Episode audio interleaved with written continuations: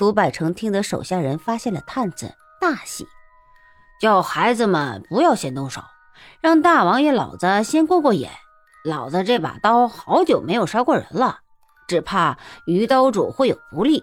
正好来了这帮蠢蛋来祭刀，孩子们等一会儿再动手。官兵大队到了，老子让你们杀个痛快。前次亲眼见涂百成发起狠来，连自己的手指头都砍断了。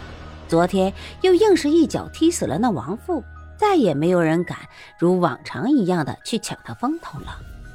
那对哨子见病鬼一样的涂百成手里居然提着刀，一个个都特么的大声喝了起来：“那病鬼，你站住！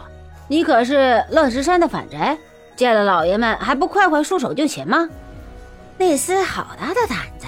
敢对着官兵拿家伙，兄弟们，这鸟人多半不是好人，杀了他，老爷们的赏赐肯定不少啊！哎，那小贼还不叫山上的反贼强盗下来受死吗？那帮哨探全然不怕自己十来个人在乱石山下就这样嚣张，却不防眼前这看来病得要死的病鬼，就是杀的平原县。二十多年来一直鸡犬不宁、鸡飞狗跳的大强盗头子，还真把这位大寨主当成小狗、小猫、小兔子了。那被少他们当做小猫、小狗、小兔子的大强盗头子，居然还赔了笑。各位老爷们，可是要抓反贼的嘛？你们来的可真是好啊！小人当真是想死你们了，小人给老爷们磕头了。那帮草包见了涂百成弯下腰去时，一个个都眉开眼笑，都当是山里小贼害怕了自己这些威风凛凛的军爷，要演了自己去捣了他们的老窝，来保自己那条小小的小命。却不妨刀光从涂百成背后飞起，站成一圈围拢的这病鬼的十个探子，连那刀是纸糊的还是铁打的都没弄清。刀光一闪即没，十来个兵连声都没出，就全都人头向天飞起。无头的尸身拿着刀枪，伸开手臂晃了几晃，脚下走了几步，枪子里喷着血，倒在了地上。寨主爷好刀法！藏在草里的众小贼一个个都齐声喝彩。涂百成当风而立，顾盼自雄，不可一世。只瞧得众小贼心神俱醉，无不服气的五体投地。有了这样的老大，还怕谁来？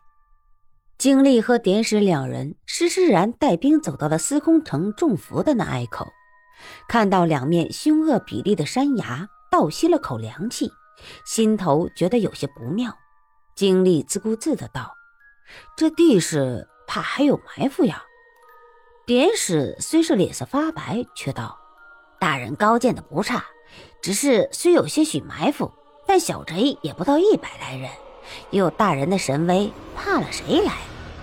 经历这才想起，草寇单于之众不到百人，怎样也不可能用区区百人就击溃千余人的官兵吧？想了想，叫人来人。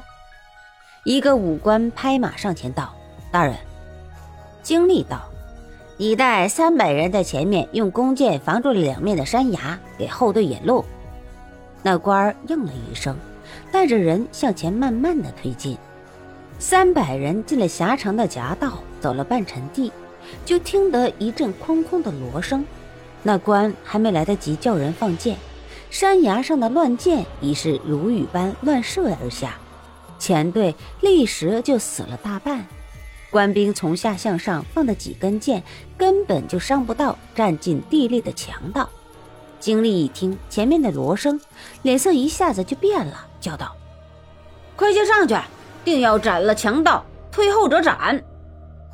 这草包看三国都看成书呆子了，居然用的兵器是七八十斤的一把大关刀，当时只顾了要如关老爷那样的威风。全没顾自己使得动使不动，两个亲兵抬了那大关刀到了马前时，那经历大老爷这才发现自己扛得起那把大刀已是不易了，但是要用来沙场杀敌、扬威纵横、扫荡草贼，却是力不从心，再不可能。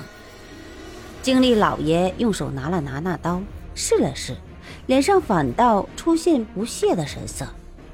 哎，你们两个草包，这是做什么？这样的小场面用得着带这样的家伙吗？对付这样的小贼，老爷只要一把普通的补刀就可以了。你们定是想要偷懒，想要在后面拖着扛刀不肯上去，是不是？前面中伏的官兵回来一人，一路跌跌撞撞的被带到经历面前。老爷，前面山贼厉害，杀了我们好些官兵呀！经历脸色发青，想不到区区百来人的强盗竟有这样的厉害，正生了些悔意，那典史却已接口道：“哎，老爷，我们快些杀过去吧，不然那边强盗知道我们势大，定要逃了，只怕再也找他不着，机不可失啊！”